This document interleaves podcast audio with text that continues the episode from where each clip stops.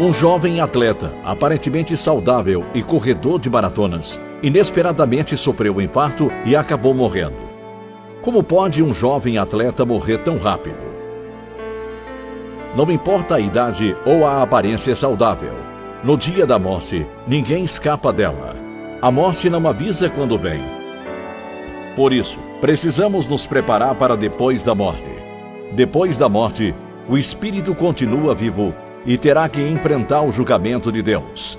Hebreus capítulo 9, verso 27. Depois da morte, teremos que prestar contas dos nossos atos durante os dias de vida. Romanos capítulo 14, versículos 12 e 13. Depois da morte, estaremos no céu ou no inferno, dependendo da nossa fé em Jesus Cristo. Lucas capítulo 16, versículos 19 a 31. Depois da morte, não haverá uma segunda chance. Hebreus capítulo 9, versículo 24. Por isso, aproveite os dias de vida aqui na terra, para viver para a glória de Deus.